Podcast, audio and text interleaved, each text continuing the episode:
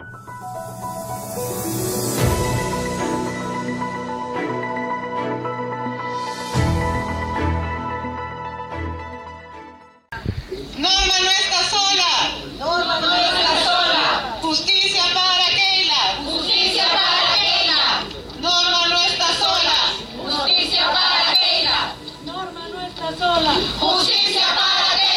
Las voces exigiendo justicia para Keila Patricia Martínez Rodríguez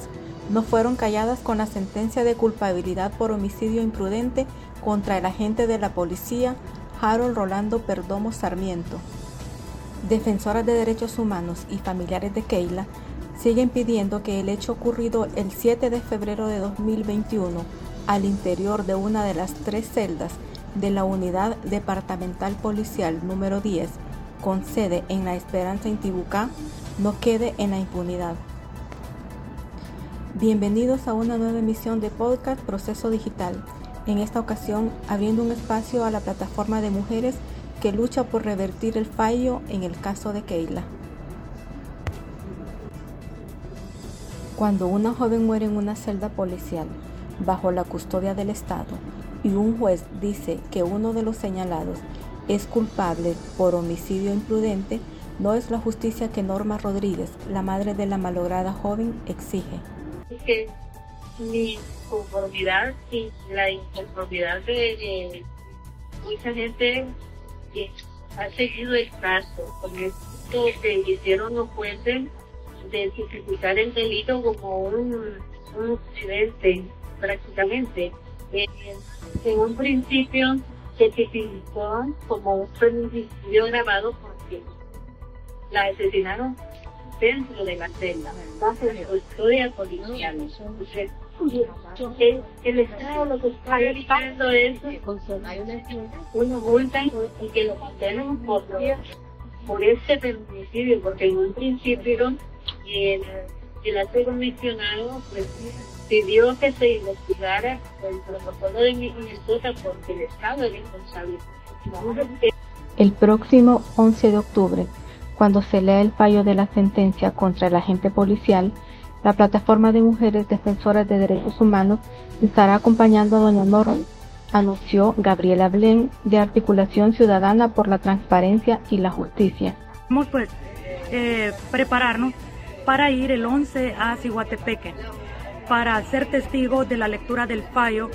de la sentencia del caso de Keila Martínez. Pero no solamente testigos, queremos hacer un llamado a esos jueces, queremos hacer un llamado al sistema de justicia, queremos hacer un llamado a la presidenta de la Corte Suprema de Justicia, la señora Rebeca Raquel, que como mujer no puede permitir que bajo su liderazgo en la Corte Suprema de Justicia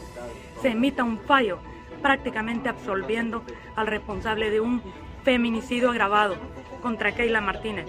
quien murió asesinada bajo la tutela del Estado en una cárcel de Honduras. Esa es una amenaza prácticamente para que cualquier mujer que caiga en las manos de la policía o de los militares puede correr la misma suerte. Y si a estas personas responsables se absuelven, les estarían dando un premio y estarían volviéndose en contra de las víctimas. Exigimos justicia para Keila Martínez, exigimos que base el acoso que está llevando a cabo fuerzas de seguridad del Estado en contra de la familia de Keila Martínez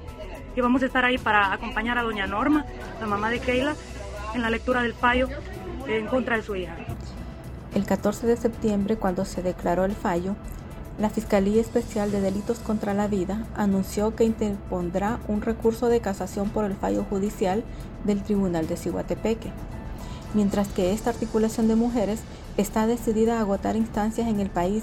y llevar el caso a nivel internacional hasta que la muerte de Keila salga de la lista de la impunidad. Sí, exigimos que ese fallo sea revertido, exigimos a las autoridades que están en manos de mujeres, la presidencia de la República en el Ejecutivo, la presidencia de la Corte Suprema de Justicia, la presidencia de la Sala de lo Constitucional.